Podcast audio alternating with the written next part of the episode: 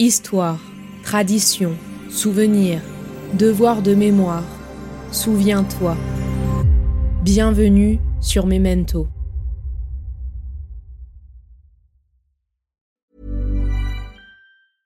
Hey, I'm Ryan Reynolds. At Mint Mobile, we like to do the opposite of what Big Wireless does. They charge you a lot, we charge you a little. So naturally, when they announced they'd be raising their prices due to inflation, we decided to deflate our prices due to not hating you.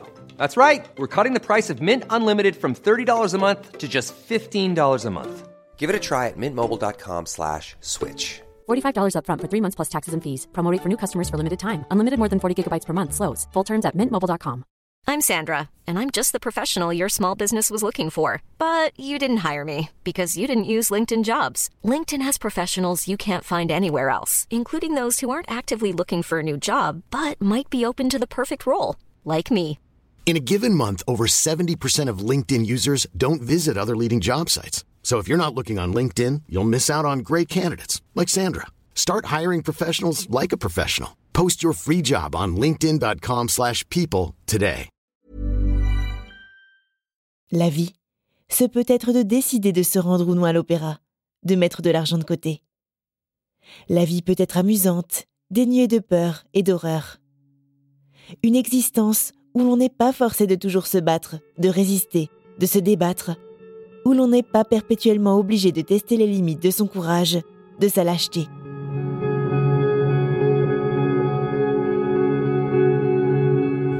Livres nous transforment. Je suis ce que les livres m'ont fait. Et je crois qu'un livre qui change la vie, c'est ça, c'est un livre qui vous habite, Ce livre et cet écrivain m'ont éveillé à l'essentiel de mon combat. un livre qui vous rend plus libre? Chacun appelle littérature ce qu'il a transformé.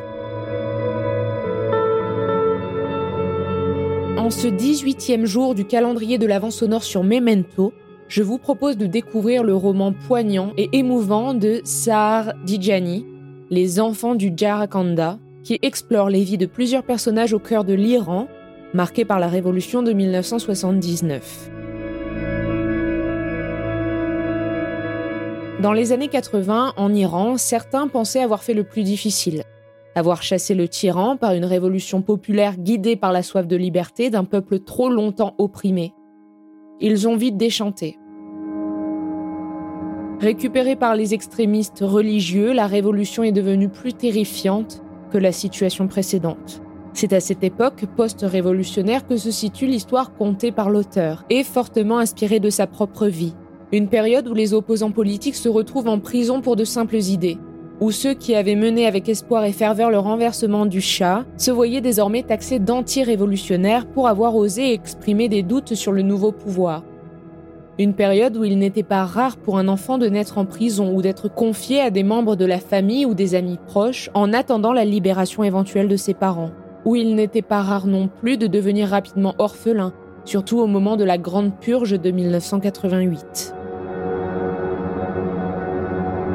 C'est ce qui unit les enfants du Jarakanda, une enfance passée ensemble, réunie par les circonstances dans la même maison à l'ombre des branches violettes, une enfance ponctuée par les bombardements irakiens et les tickets de rationnement.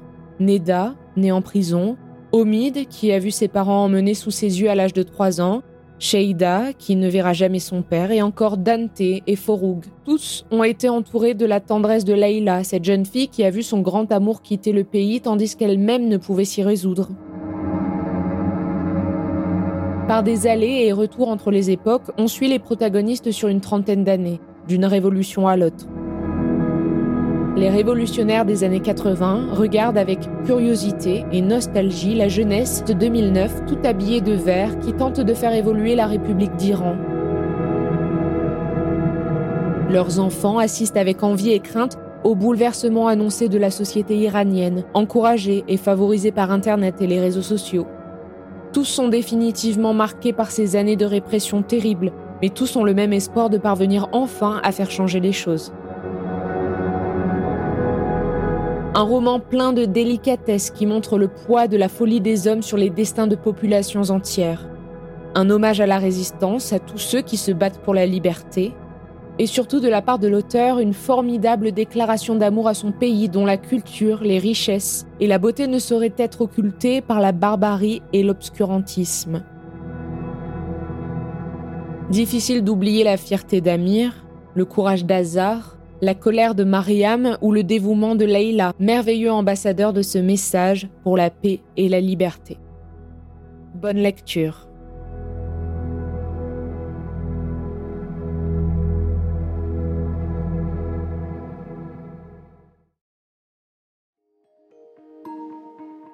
Vous venez d'écouter Memento, un podcast réalisé par les Belles Fréquences.